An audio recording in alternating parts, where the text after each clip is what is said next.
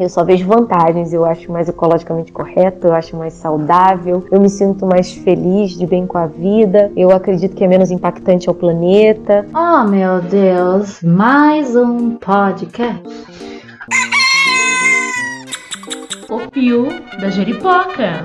Atenção! Opiniologista Carlos Biagioli. Corintiano Roxo, historiador de informação, palhaço, ator, escritor, videomaker, pai e avô em potencial.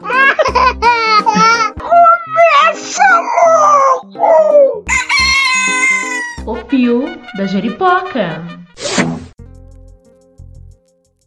Então, pessoal, hoje o assunto é mudança de mentalidade. Então, para isso, nós convidamos duas pessoas praticantes de veganismo e frugivorismo, pessoas que se alimentam só de alimentos crus e frutas, crugívoras. Então, hoje, o Pio da Juripoca recebe Camila Guerreiro e depois a gente conversa com Amanda Vidal, outra querida que respondeu ao chamado, trazendo aí a sua experiência e a sua ótica de mundo. Tá bom? Então, vamos começar?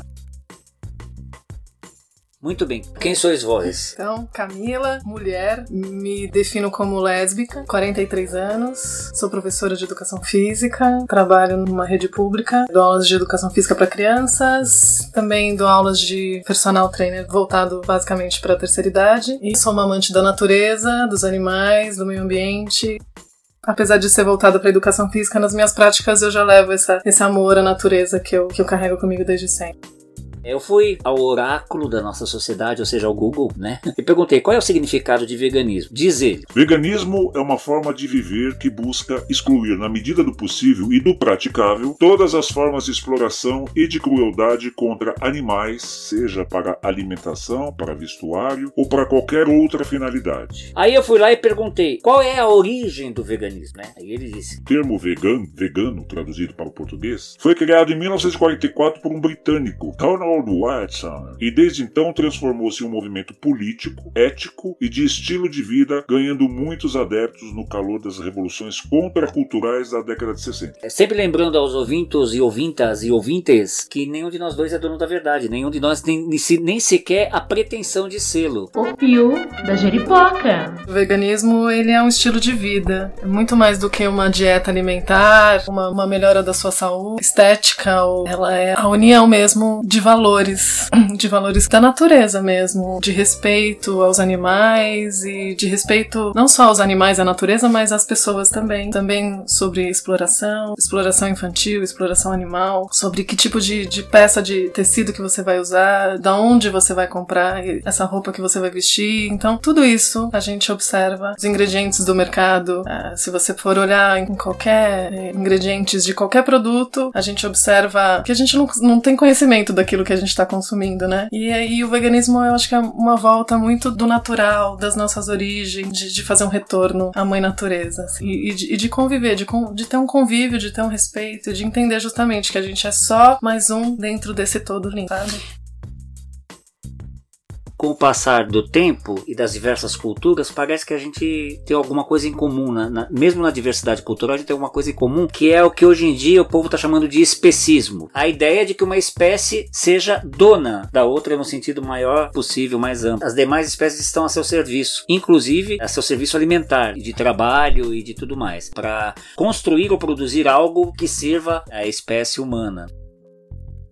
Eu assisti um filme, eu acho que era a Idade Média, então tinha aquela questão das mulheres serem consideradas bruxas, meio que apartadas. Essas mulheres eram muito ligadas à natureza, a, a conhecimentos ancestrais e saberes que conflituavam né, com a ótica e a ética vigente, principalmente patriarcal e tudo mais. Eu sei que essa, essa mulher, uma mulher que vivia lá sozinha no casebre dela, e a cena é bonita porque ela canta, tá na hora dela preparar uma comida, ela chama o cabritinho, ela canta pro cabritinho, ela cuida do cabritinho, ela conversa com o cabritinho, ela pede licença pro cabritinho e aí ela corta o pescoço do cabritinho e come e se alimenta da carne daquele ca- cabritinho. E ela utiliza todas as partes possíveis e nisso fica claro o quê? Que ela tem uma relação de respeito. Isso difere diametralmente da indústria da carne, por exemplo. Isso mostra que a pessoa tem uma relação com a sua com a sua presa no sentido de cadeia alimentar. A natureza ela está pensada dessa forma. No mundo tudo é aproveitável. As leis da natureza uma rede interdependente, onde tudo se sustenta. A natureza dá show e aula de autossustentabilidade.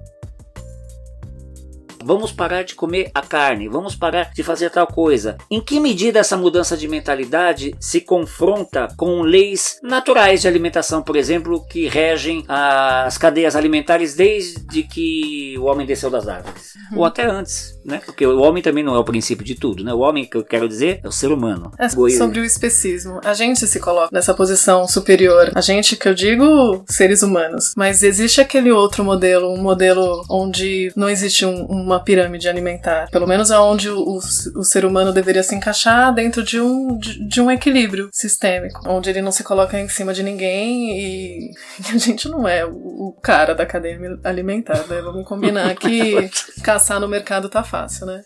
É verdade. Vamos combinar. Vamos colocar o tigre ali em cima, se for o caso. Mas, voltando para essa história interessante que você falou sobre o aproveitamento, né, daquele animal e do respeito dela. Eu entendo tudo isso. Eu não sei em que, em que- em que momento da história foi isso, e em todo momento da história, quando o homem conseguiu se colocar num lugar e, e começar a, a produzir a sua- seu alimento e começou a trazer os animais mais dóceis para próximo do convívio, para aproveitar a sua força e do seu alimento, daquilo que ele gerava. E aí eu acho que isso tem uma certa dinâmica bonita, sabe? Porque um meio que ajuda o outro. E eu, eu, eu particularmente respeito esse sistema, entende? Ah, só que a gente entende que o homem pouco evoluiu, continuamos sendo onívoros, né? Continuamos sendo também carnívoros. A gente não perdeu isso. E ok, eu, eu, não, eu, não, eu nunca vou discutir com ninguém sobre isso, sabe? Se, se a gente for observar o nosso sistema digestório, de um sistema digestório de um carnívoro, de um animal completamente carnívoro, como um tigre, por exemplo, um leão, eles, eles têm um sistema digestório bem curto. Ele é diferente do nosso. O nosso, ele é grande, é para absorção de muitos nutrientes. Eles só absorvem as- os nutrientes da proteína de origem animal. O nosso não, o nosso tem uma capacidade incrível, entende? E aí, o veganismo, ele, ele veio na minha vida pra me mostrar os nutrientes, assim, me mostrar o que é o alimento de verdade, porque eu fui criada à base de arroz e carne.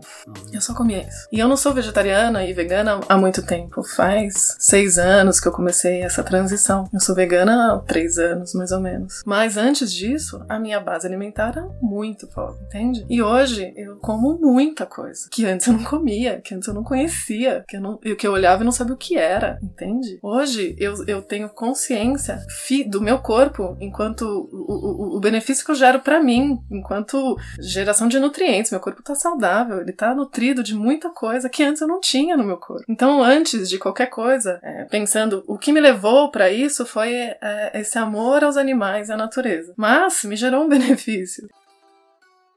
Fico doente, caio de cama, mas eu percebo que mu- com muito menos frequência do que antes, muito menos frequência. E a- além de ter me mostrado toda essa, essa variedade incrível de alimentos que a gente tem, aí vem essa história, essa perda de respeito que a gente tem. Pra mim, é uma perda de respeito to- total, porque o animal agora é um produto, o que ele gera agora é um produto, um produto bem rentável, né, que as pessoas pagam e juram por Deus que não podem viver sem. Então, e a gente pode claramente viver sem. Eu faço exames é, com frequência e, e os médicos ficam realmente de boca aberta, porque eles falam: caramba, é possível sim ser saudável. Camila, mais do que a alimentação em si, eu acho que essa mudança de hábito alimentar, na verdade, ela não, não seria uma causa, ela seria uma consequência de uma coisa anterior, a mudança de mentalidade. Por exemplo, durante 300, 400 anos, considerou-se de forma legitimada, tranquila e sem culpa, e com a benção divina, a escravidão como algo natural. Né? O que, que é um escravo? Um escravo é um organismo humano sem a pessoa. Ele é uma coisificação daquilo que só sobrou a forma humana. Da mesma forma, a gente encara o animal. É, é- é uma né? comida ambulante, enquanto não, não vai, não vai pra, pro abatedor. É só uma comida ambulante. E tem coisas assim, martiriza o animal. Ato de engordar o bezerro, manter ele de pé, só mamando o tempo todo, ele, e ele vai engordando, ele vai engordando, então a carne dele fica mais, fica mais grossa, vamos dizer assim, fica mais Fica mais gorda. macia. Fica mais macia e fica mais move. cara pro mercado. É o É, uma mercado o baby beef que fica muito mais caro. Tudo isso é uma mentalidade e é uma mentalidade naturalizada. Por outro lado, nós temos a questão da cadeia alimentar que a natureza nos ensinou de alguma forma intraculturalmente, né? De cultura para cultura, a gente se alimenta de carne. E aí eu me lembrei de um caso que aconteceu em casa uma vez, nós tínhamos um coelhinho, um coelhinho marrom bem escuro, que nós demos para as crianças. E nós tínhamos três cachorras, uma delas tudo vira-lata, mas metida a perdigueiro, ou seja, ca- cachorro de caça. Um dia a gente deu uma bobeada e de manhã cedinho quando eu saio, tava lá o corpo estendido no chão. Nananana, é. Aí a gente viu aquela, aquele bichinho com um ovo branco bem aqui na lateral do corpo dele. O que, que era? Aquilo lá era um monte de vermes, né? Bichos, bactérias, é coisa de defunto, né? Ali, lá, numa maior festa. Aquilo, inclusive, me fez repensar a minha decisão pela cremação. Veja só para onde foi a minha cabeça. Porque eu fiquei pensando assim, caramba, este coelhinho não existe mais, morreu. Este corpo tá cheio de vida dentro. Há um bioma aí a ser considerado, né? Então, a carne que, que a natureza oferece para que outros animais, ou incluindo os seres humanos, a humanidade, se alimente, vai para dentro do corpo e sai de dentro do corpo da gente e vai alimentar com aquela matéria biomas e biomas e biomas. Isso que eu chamo de interdependência. Isso é uma coisa. A mentalidade que, que coisifica o animal, tô pegando um animal, né? Que a gente sente ser o, o, o principal foco do movimento vegano, né? É outra coisa. A industrialização disso, a naturalização desse sacrifício e aí que eu queria chegar. A apropriação sobre a vida alheia é outra coisa. Com propósitos principalmente mercantilistas, capitalistas, de, de, de consumo, é outra coisa, né? O vegano, estereotipicamente falando, ele passa uma sensação às vezes até de antipatia, de chatice. Mas isso traz também à tona uma outra palavra-chave importantíssima quando se trata de mudança de mentalidade, que é radicalidade. Você não muda na nada estrutural sem radicalidade, sem radicalizar. E isso cria conflito. Então, na tua opinião, quais têm sido as maiores dificuldades nessa mudança de mentalidade no nosso tempo? Eu acho que são que eu consigo enxergar agora, talvez venham mais, mas são dois, eu acho. São os hábitos mesmo alimentares, essa crença de que a gente não consegue viver sem alimentos de origem animal. Tá tão incrustado, tudo, tudo é de origem animal, que a gente consome de forma normal, né? Tudo tem um ovinho, tudo tem um leitinho, tudo tem um negocinho que o, que, vai... o que então se propõe é que animais só para animais, em termos de alimentação. Não, é porque eu entendo que historicamente a gente, eh, como a gente aproximou eles e a gente começou a usar os ingredientes que eles geravam ali, né? Os ovos começaram a fazer preparos, o leite, preparos. Então isso foi realmente é, é uma cultura, né? É, um, é uma cultura. A gente tudo leva ovo, tudo leva leite, né? Tanto, tanto é que você fala, mas como você faz um bolo sem ovo? como você faz uma torta sem, sem essas coisas, né? Existe essa, essa coisa. Então tem esse hábito que a gente já tá muito enraizado mesmo, e é um negócio difícil de você conseguir tirar depois, porque é como se não existe, existisse uma outra possibilidade. E essa crença de que. Desculpa, não é, acho que é uma crença, acho que é um gosto mesmo das pessoas. Porque o que eu mais escuto no mundo é: ah, eu não sei se eu conseguiria porque eu gosto muito de. E aí eu, a minha resposta é: eu também. também adorava comer carne. Mas eu acho que tam- mas eu acho que também tem a crença, sabe por quê? Porque os médicos dizem que a proteína animal é indispensável, por exemplo. Então tem uma crença aí também. É, exatamente, tem uma crença envolvida. É. E que eu, o, que, o que eu já consegui provar pra mim mesma que não. A única coisa que eu, que eu preciso me preocupar é que eu não consigo é, de forma natural é a vitamina B12. E aí então eu complemento, eu suplemento, desculpa. Com pílulas, Com essas pílulas, coisas. é. Do resto, tu- tudo vem do, do alimento. Tudo. Eu, eu, não, eu não sou uma estudiosa, eu não sou uma pessoa que, que, que fico pesquisando pra entender essa coisa toda, mas eu acredito que não. Eu provo com os meus exames médicos que não. Mas eu, eu- a dificuldade maior mesmo das pessoas é conseguir se desligar disso. É, Eu não sei se é. Eu não, não vejo então relação com essa parte histórica nossa de hábito. Eu acho que isso é- não é tão difícil de tirar, porque uma vez que você. E eu vejo muita gente fazendo isso, olha, eu vou fazer um, um- um almoço, venham na minha casa, é todas as opções veganas, e as pessoas preferem as opções veganas, porque são, são pratos mais elaborados, são pratos. Eu não, não tenho ainda essa capacidade, gostaria de ter. Vou querer desenvolver, mas as pessoas fazem cada coisa deliciosa, ingredientes, uns vegetais, cremes, que, nossa, não dá pra entender como é gostoso aquilo.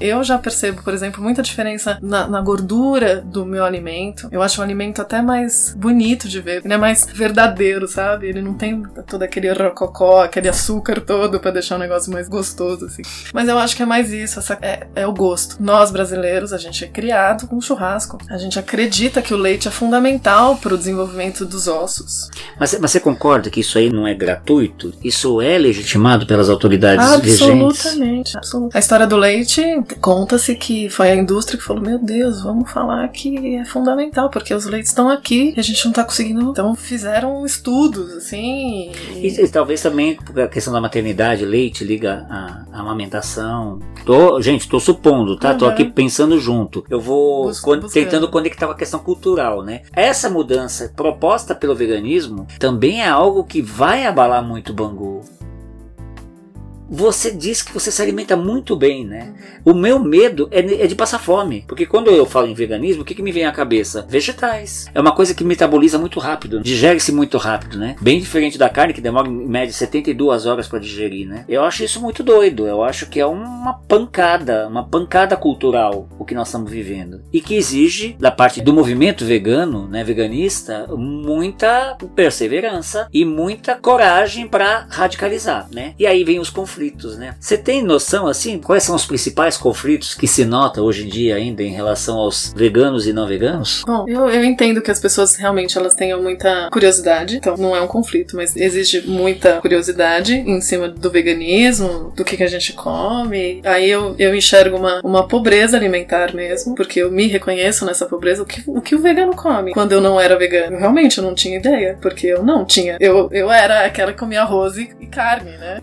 O que, que é o arroz e feijão com bife, bife fritas do vegano? A gente passa feliz e bem com arroz e feijão. Basicamente já, já supre as necessidades essenciais que diárias. Tem carboidrato. Tem tudo ali é. que você precisa. Se eu for para qualquer lugar, eu tenho uma preocupação muito grande o que eu vou comer. Mas se tiver arroz e feijão, eu tô resolvida. Você leva marmita? Levo. e fico com um pouco de vergonha quando eu tiro a minha marmita e vou, vou almoçar com meus colegas, porque eu olho pra marmita das minhas colegas e eu falo, você não tampa o meu buraco do dente. Então, para eu me sustentar, tem que comer muito mesmo. Como duas marmitas, então, quando eu levo. Eu como muito. E quais seriam os complementos, além do, do, arroz e feijão? Os complementos considerados até básicos? As pessoas fazem coisas incríveis. Basicamente, o que eu procuro fazer é, é variar. Variar muito do, no que eu vou comer durante a minha semana. Variar em, em, também nas leguminosas que eu vou escolher. Então, é, vai ser feijão essa semana, outra semana vai ser lentilha, outra semana vai ser grão de bico, outra semana vai ser outro tipo de feijão, não só o carioquinha. Carioquinha é o que eu menos como. Depois que eu entendi que não era só o carioquinha que existia, quando eu fui apresentada pro feijão preto, eu viciei. era só o é feijão preto bom, que é eu queria. Bom, é e agora eu tenho descoberto outros feijões que eu não sabia, sabe? E aí a gente vai, varia muito nos legumes. Então eu procuro comer muito mandioquinha, muita abobrinha, muito chuchu, muito de tudo que berinjela eu como muito. E aí a cenoura. E aí a gente vai procurando. A gente faz falafel, eu tenho feito falafel, eu tenho feito pães variados com, com mandioquinha mandioquinha com inhame. Agora eu tenho feito leites em casa. Dá para fazer sem uma máquina, dá para fazer com o voal, dá para fazer sem voal, dá pra fazer com liquidificador leites vegetais. Ok, então agora a gente dá uma parada aqui no nosso, na nossa conversa com a Camila Guerreiro para conhecer uma outra visão que na verdade se complementa, se suplementa, que traz a ideia de que também nós podemos viver só de cruz ou só de frutas. Então, tá bom? Amanda, quem sois vós? Meu nome é Amanda Vidal, eu tenho 34 anos. Eu sou nascida e criada na cidade do Rio de Janeiro, capital, mas já morei alguns anos em Juiz de Fora, Minas Gerais, e atualmente moro em Lumiar, Nova Friburgo, Serra do Rio de Janeiro, lugar de mata, cachoeira e coisas maravilhosas. Eu sou bióloga de formação, sou mestre em biologia marinha. Minha especialização são tartarugas marinhas e eu tenho um projeto de conservação de tartarugas marinhas com uh, algumas pessoas e eu trabalho com arte e educação ambiental. Além disso, eu sou cantora, sou professora de canto e também trabalho com musicalização infantil e recreação infantil. E além disso tudo, eu também sou eco-chef, trabalhando com culinária saudável, vegana e ética. E eu sempre me importei muito com a causa animal, com as condições em que o planeta está, com a minha saúde. Isso tudo me levou a estar onde eu estou agora, que é o frugivorismo. Eu virei vegetariana aos 11 anos de idade, por escolha própria. Virei vegana há uns 6 anos atrás. E eu sou frugívora é, há 3 anos e meio, quase 4 anos. O frugívoro, ele come verduras, frutas, majoritariamente, algumas poucas sementes e legumes cruz. Então essa sou eu. Sou mamãe da Açucena, que tem seis meses, e estou muito feliz morando aqui na Serra, junto à natureza e criando minha família aqui. Então vamos ver como foi que a Amanda saiu do pé do fogão e foi viver feliz para sempre lá no pomar. Bom, quando eu tinha 11 anos de idade, eu sempre fui muito esquisitinha, diferente das outras crianças nesse sentido. Eu achava esquisito a gente ir pro circo e ver os bichos no circo, é, no zoológico e ver os bichos enjaulados. Eu sempre questionava algumas coisas pra minha mãe. E aí, com 11 anos, eu comecei a tomar contato com a questão do vegetarianismo, do conteúdo, né, da exploração animal e resolvi parar de comer carne, pela causa animal mesmo. Na época, meus pais ficaram um pouco preocupados, mas de certa forma me apoiaram e a partir daí eu parei de comer carne carne. Fui parando aos poucos e aí me tornei vegetariana. Então, grande parte da minha vida foi dentro já do vegetarianismo, sem o consumo de alimentos de animais. Minha mãe fez inclusive um curso de culinária ayurvédica e aí eu aprendi muita coisa da culinária indiana. É, e ayurvédica por causa disso, é, que é uma culinária majoritariamente vegetariana, para eu poder poder comer bem, né, coisas assim. E eu resolvi virar vegetariana. Mas logo depois, assim, você vai lendo, vai despertando, você vai entendendo que você acaba girando a máquina da indústria da carne, comendo produtos de origem animal, mesmo leite, queijo e ovo. Eu era muito apegada aos queijos e iogurte e eu demorei muito para virar vegana por causa disso. Depois, uma colega minha me chamou para participar de uh, um movimento que chama 21 Dias Sem Carne. Eu fiquei, já não comia carne, eu fiquei 21 dias vegana. E dentro desse movimento, eu fiz um curso de queijos veganos. E comecei a fazer queijos para mim. Queijos que eu não sabia na época, queijos da culinária crua, da culinária viva. E aí comecei a fazer esses queijos para mim, de fermentação natural. As pessoas começaram a gostar. E eu pensei, por que não, né? E as pessoas falaram, poxa, se você vender isso, eu compro. Então eu criei a marca marca organicamente e comecei a vender esses queijinhos, leites e iogurtes veganos de alimentação crua e viva.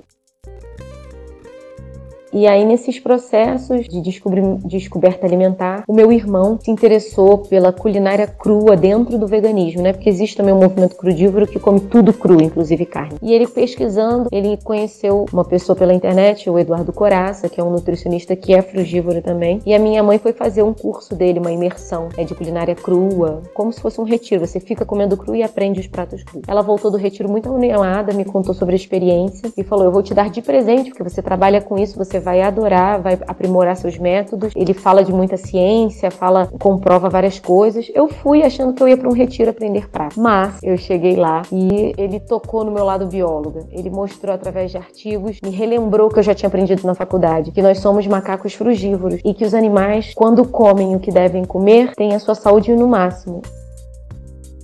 Eu não fui buscando saúde, eu fui buscando conhecimento, aprendizado, diversão, limpeza física, mas aquilo me tocou profundamente. A partir daí, eu resolvi tentar virar crudívora barra frugívora, né? E aí eu entrei nesse mundo, fui parando aos pouquinhos, eu fiquei seis, sete meses assim, até que eu passei por uma grande mudança na minha vida. Tinha um casamento de 15 anos e me, me separei. Resolvi mudar mesmo e entrar pro cru. E desde então eu estou no cru a nossa cultura secular, moderna, ela gira em torno da cozinha cozida. E aí, quando a gente quebra esse paradigma sistemático, é difícil a gente se introjetar no meio. Muitas pessoas ficam até se sentindo distantes. Eu sempre tentei ir nos lugares, falar com as pessoas e conversar e estar nos momentos das pessoas. Aniversário de fulano, é um churrasco de aniversário de fulano. Eu ia, é meu amigo, eu tô lá, levava minha frutinha, levava minha saladinha, ou ficava ficava de jejum. Eu sempre tentei fazer parte. Então, socialmente, eu acho que havia mais um choque das pessoas do que da minha parte, porque eu sempre fui muito aberta. Eu sempre resolvi fazer as coisas do jeito que eu queria fazer, mas respeitando o momento do outro. Então, eu ia para os lugares, levava minhas coisas, ou os amigos queridos sempre levavam uma frutinha para o aniversário deles para eu comer. Então, para mim, foi uma facilidade.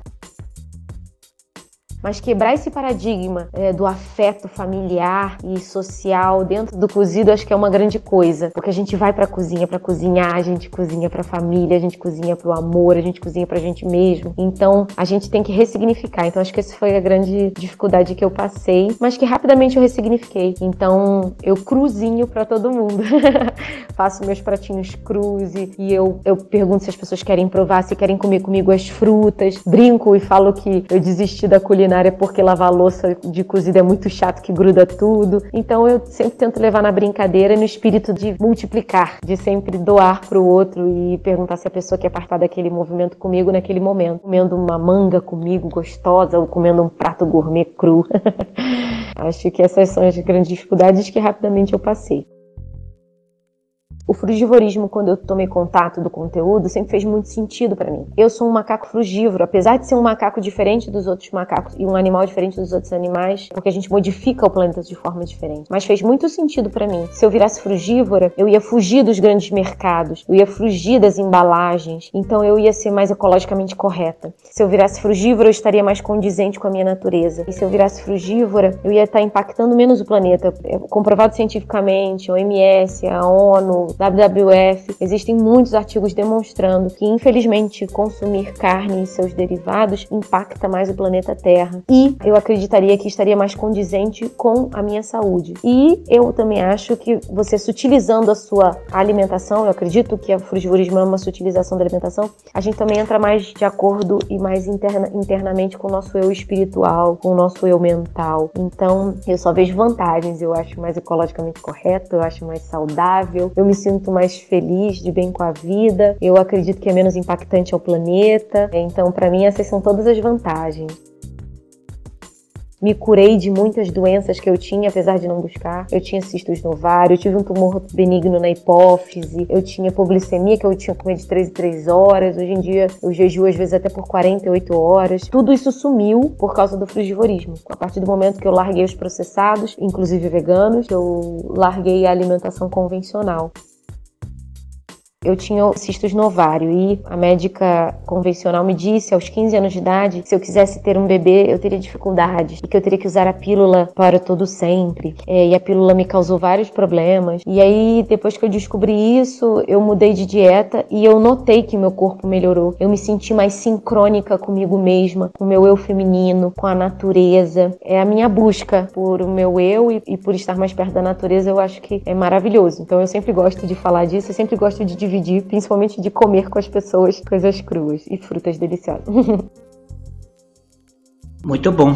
Para quem quiser conhecer um pouco mais do trabalho da Amanda, na descrição eu vou deixar uma série de links. Mas Amanda, conta pra gente um pouco aqui do teu trabalho. Eu tenho vários canais no Instagram e no Facebook. Eu tenho a Mami Frugem, que eu partilho a minha experiência de maternidade dentro do frugivorismo. Como eu falei das tartaruguinhas, né? Temos o, Instagram e o Facebook do Projeto Aruanã. Tenho o meu, meu canal pessoal, que é o Amanda Vida Underline Voz, que eu boto meu dia a dia de vida e com a música. E a minha marca de culinária e estilo de vida vegano saudável, que também tem coisas cozidas. Então é só me procurar lá e eu sempre divido com o maior amor e carinho tudo que eu busco e também gosto muito de trocar com as pessoas, aprender e trocar com as pessoas. É isso aí, um grande beijo, Amanda, viu? Muito obrigado pela participação. E agora, voltando à nossa conversa com a Camila. Onde você compra a sua, a sua comida? Na zona cerealista. Zona, zona cerealista. Você, já conversar com a Doan como que é que ela adquire aqueles produtos? Não. O que, que adianta eu comprar uma, um arroz integral, um feijão orgânico, né? Essa palavra ficou muito, tem sido Forte, muito, né? é, muito forte, utilizada muito fortemente hoje em dia. O que, que adianta se a gente não souber de que forma que esse, esses alimentos estão sendo semeados, cultivados e como que os animais entram nesse processo todo? Como que é isso pra você? Ah, então, é, de novo, o veganismo ele vai, ele vai- ele tenta diminuir todos os impactos negativos, né, sobre isso. E a gente infelizmente não tem o controle de tudo. A gente não, acredita. a né? gente não dá pra eu saber de onde é. Talvez se eu for atrás, talvez eu descubra, Ou você fazer uma horta, né? Ter... que é a minha intenção agora. Uhum. É, a minha intenção é eu começar a, dentro do apartamento mesmo, a gerar alimentos. Especialmente eu, eu gosto muito das punks. Plantas alimentares não convencionais. São matos. Que a Matos. gente não valoriza. Mato que cresce na calçada. Que a gente não valoriza. Sabe aquela florzinha vermelha, como chama aquele que a gente vê e não dá a menor bola? Aquilo lá é uma punk nutritivíssima. né? Exatamente. E você conta andando na rua. né? A quantidade de alimento que a gente não consegue achar na natureza, as possibilidades de cozinhar, de fazer, os preparos, os temperos, os pratos, é, é de, de uma riqueza tão, tão interessante. As combinações, o que as pessoas conseguem produzir, as pessoas fazem leites vegetais, as pessoas fazem pratos, bolos cremosos, que você fala, não tem, não tem leite aí, não tem uma manteiga, não tem nada, é maravilhoso. A ideia do veganismo, diferente do que é o vegetariani- vegetarianismo estrito, que a preocupação é só com a questão alimentar, o veganismo é essa coisa moral mesmo, dos valores e, e, e, dessa, dessa busca pelo que é o que deveria ser o ideal. Então, se, por exemplo, eu tenho essa, essa facilidade de, ah, isso aqui tem exploração animal, ah, isso aqui tem exploração infantil, eu simplesmente paro de consumir. Que foi o caso do, do chocolate na minha vida. Eu não consegui zerar ainda, mas eu comi uma barra por semana, minha barra durou seis meses, entende? A, a uhum. Mudança aconteceu. Eu parei de comprar. Eu agora só compro alfarroba, uhum. que é a prima do cacau, só que é doce, então não precisa de açúcar. E as pessoas conhecem pouco. Então, é essa a, a, ideia de reduzir os danos, né? Que talvez as pessoas falem, ah, bem, né? Ah, tá bom. E a gente já fala, não, não, não, não, tudo bem, não, vamos mudar. A gente não vai compactuar com isso. A gente e, vai boicotar. E mexer no consumo é o caminho dentro do, dos marcos capitalistas. O patrocinador, ele olha pro consumidor que está na sociedade. Hum. Uhum. Ele olha para opa, peraí, o consumidor tá, tá, tá, tá achando tá isso ruim, tá incomodado, então isso também, a partir de agora, isso também me incomoda, porque eu não vou perder essas vendas. Então, essa mudança de mentalidade, talvez um caminho estratégico interessante seja realmente se articular, né, de uma forma maior, mais visível, né, para mexer com as bases aí, com os alicerces das grandes empresas e, e, e buscar transformações nesse sentido. Bom, a natureza pensou de um jeito, uhum. as cadeias alimentares. Nós também estamos em algum topo de uhum. cadeia alimentar, né? E também fazemos parte da cadeia alimentar de outros. Você citou o tigre, por exemplo. Você, eu, eu, não vou conversar tete a tete com o tigre. Eu não vou querer dialogar com o tigre porque eu sei que eu vou sair perdendo. Porque eu faço parte da cadeia alimentar dele, né? Uhum. vamos supor, em um movimento vegano se consolidando, como é que vai ficar? Num, as cadeias alimentares. Vamos dizer assim, se, se nós, que somos 7 bilhões, quase 8 bilhões de, de, de, seres humanos atualmente no planeta, paramos de. Eh, isso não vai acontecer de, de, de em, em, massa, em massa. Mas vamos dizer que um bilhão pare de, de, consumir. É, Coisa a... linda que seria, né? Mas eu pergunto, como é que fica as cadeias alimentares? Bom, primeiro que a gente não consome os animais que estão. A maioria, né? Não consome os animais que estão na floresta. A gente consome os animais que estão na pecuária. Eles iam ter que começar a, a se rever. O que eles já estão fazendo porque, por exemplo, já, a gente já tem notícias de fabricantes de leite mudando para leites vegetais, porque talvez seja mais rentável, porque talvez seja mais fácil de, de manipular. As pessoas não são felizes quando elas precisam matar outros seres vivos, uhum. né? A, a, gente só aceita algumas coisas, algumas pessoas, porque elas não veem algumas coisas, né? Porque eu acho que se vissem, talvez elas começassem a repensar. Então tem charges, por exemplo, tipo, ah, vai matar um animal, tipo, não, aqui não, vai cada vez mais longe. Aqui agora eu já não tô vendo, agora pode. Uhum. Então. é, quando, quando a, minha, a minha segunda filha era pequenininha, no interior de, de São Paulo, uh, os primos levaram a gente para conhecer uma granja. Granja industrial, granja de, de, média e grande escala. E aí a minha filha tinha o quê? Acho que uns 4, 5, 6 anos, uns 5 anos no máximo. Virou pra mãe, que é vegetariana, né? A mãe falou assim: mãe, mas peraí, eu não tô entendendo. Aí a mãe explicou o que, que era aquilo, como que, que os, os pintinhos que estavam ali cresciam, viravam franguinho. Qual era a história toda? Contou do começo ao fim. Ela ficou branca, muda, ela me olhou e falou assim: Mãe, eu tenho que avisar isso na escola, eles não estão sabendo disso. Que linda. E nunca mais comeu carne. Nenhuma, de nenhuma cor, né? E a pergunta que eu te fiz sobre essa questão das cadeias alimentares, eu mesmo já tenho uma resposta. Se isso acontecer, se um bilhão de, de, de seres humanos pararem de, comer carne, fica tranquilo, a natureza se resolve. Como vem se resolvendo até agora. Inclusive desde antes do ser humano aparecer nela. Darwin já, já mostrou isso. Que as coisas, a natureza vai se adaptando e vai se adaptando. A natureza está sendo destruída para ser se servir de pasto, gente. Exatamente, mas assim, assim, assim que a situação chegar num, num, nível insustentável, o próprio sistema é como se fosse o cachorro que, que cansa e dá aquela sacolejada e joga a pulga para longe, sabe? É, essa imagem. O próprio sistema ele se reorganiza, algum cataclisma há de acontecer, alguma coisa no próprio organismo do planeta há de recolocar as coisas no lugar, porque não é possível que a gente seja mais que o planeta, uhum. que, que, um sistema do tamanho do planeta. A gente, na, na, verdade, a gente fica com cabeça de internet pensando que o mundo é pequeno, mas o mundo é muito grande, uhum. é extremamente grande. Estou falando em espaço geográfico, estou falando de coisa concreta. Claro. É muito grande para ser jogado no lixo dessa forma por uma determinada humanidade. Vai sacolejar, alguma coisa vai acontecer. Então a natureza há de se organizar se o ser humano decidir dar esse passo, como ele deu quando desceu da árvore. No próprio físico do, do ser humano começou a diminuir os dentes, ganhou-se mais um dedo, ou o dedo encurtou porque não tinha mais necessidade. Isso é a natureza que faz. Né? Então, para quem pensa como eu penso e fiz a pergunta para nossa convidada de hoje, como que ficariam as cadeias alimentares? Acho que ficariam bem, ficariam renovadas e teríamos aí um, um ar mais limpo, né? Eu penso assim. É, é, é isso. A gente acaba. Tudo se move a partir do capitalismo, parece. Os valores estão muito. A gente perdeu muito o, que é realmente valoroso, né? Contato com o simples. Eu lembro claramente da, de, uma, de um relato do Cortella, do Mário Sérgio Cortella, que ele fala da família dele fazendo a pamonha, do tempo que demora para fazer a pamonha. E não só desse tempo que demora, mas dessa relação familiar que existia antes, que se perdeu porque o homem da pamonha passa na frente da sua casa e você compra. A gente mudou tanto as nossas relações que a gente perdeu a nossa essência. Eu acho que o, o veganismo é um pouco isso: é, é voltar para dentro, é entender o que você precisa, é não explorar o outro, é ter respeito, é entender o que é só essencial mesmo. E, uhum. e, não é essencial. Eu acho muito bonita essa definição, porque nós somos carnívoros, ok. Eu não vou discutir sobre isso, sabe? Mas ninguém precisa parar de comer carne. Mas seria bom ser, sabe? E, de novo, vou usar o exemplo dos índios. eles não consomem carne todos os dias. Eles saem para caçar, aquela coisa toda, mas a gente sabe que não é a base alimentar deles. Aquilo ali é, é, é um ritual, aquilo ali é uma festa, né? Não é o prato principal dos caras. E a gente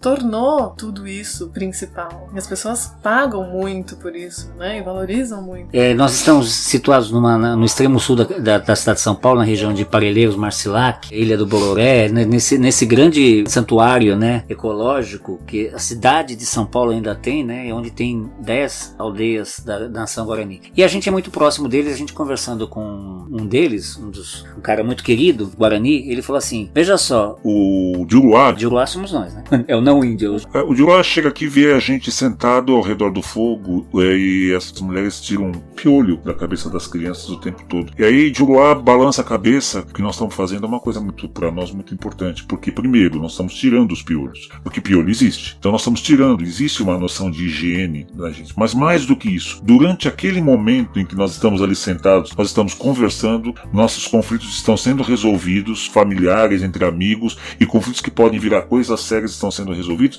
Então não adianta adianta de Uruá chegar aqui com um remédio trazido da farmácia, porque a gente não vai usar. A gente não vai usar. A gente vai agradecer, vai guardar no armário e vai voltar a, a sentar um do lado do outro e catar os piores. Porque tem uma coisa chamada socialização. Então é uma mudança de mentalidade. Camila, eu sou extremamente agradecido. Acho que o nosso papo foi muito além da expectativa que eu já tinha, porque falar de mudança de mentalidade é um assunto inesgotável. A gente faz parte desse, desse processo de mudança de mentalidade. Então, eu espero que o nosso papo coloque muitas pulgas atrás de muitas orelhas, né? Para que a gente pelo menos questione realmente se a gente não consegue se alimentar de uma outra forma. De qualquer forma, nós estamos num processo de mudança de mentalidade, né? E que é lento mesmo, mas que está em curso. Eu acredito eu que seja essa uma realidade. Eu tô bem feliz também, espero que tenha é, despertado aí o interesse das pessoas em saber o que é mais. Tem muita coisa que acontece na, na Netflix ou documentários que falam sobre. Se pessoas quiserem entender um pouco melhor o que elas consomem, o que eu acho muito interessante, né? Porque, de novo, a gente lê os rótulos dos alimentos e eu acho muito interessante a gente entender o que é tudo que a gente come. E se a gente for olhar os rótulos dos alimentos industrializados cada vez mais, a gente não entende nada. E aí, quando a gente faz esse retorno e a gente entende tudo o que está escrito e o que a gente produz, a gente consegue entender como é as coisas são feitas e a gente consegue colocar o nosso, o nosso temperinho, o nosso gostinho pessoal, as coisas começam a ficar mais gostosas, né? Uhum. Então eu convido as pessoas realmente a, antes de, também, ao mesmo tempo em que vão descobrir mais sobre o que elas consomem, que elas descubram mais o que elas não consomem e que elas passem a, a descobrir outros alimentos, outras leguminosas, outras verduras, outros legumes e comecem a variar. Porque antes de pensar em tirar alguma coisa, é importante que a pessoa coloque mais riqueza na, na alimentação dela e aí sim ela vai poder fazer escolhas, eu acho. A todos vocês, muito obrigado pela atenção. Vocês devem ter escutado no áudio de hoje criançada andando, essas panelas mexendo, que nós estamos batendo esse papo durante a hora do almoço aqui em casa, porque é assim que a, que a Jeripoca pia aqui no nosso podcast. Se você curtiu, contribua compartilhando esse, esse episódio com os seus amigos ou até com seus inimigos, já que se você quiser colocar algumas pulgas atrás das orelhas deles também, né? E caso você queira contribuir, nosso e-mail tá aí na descrição, é só entrar em contato que a gente conversa, tá bom? Então, como eu sempre digo, Saravá, Axé, Shalom, Salam Aleikum, Namastê, Shanti, Evoé, Allah Akbar, Optia, hashtag Saudações Corintianas, Amém e Fui! O Pio da Jeripoca.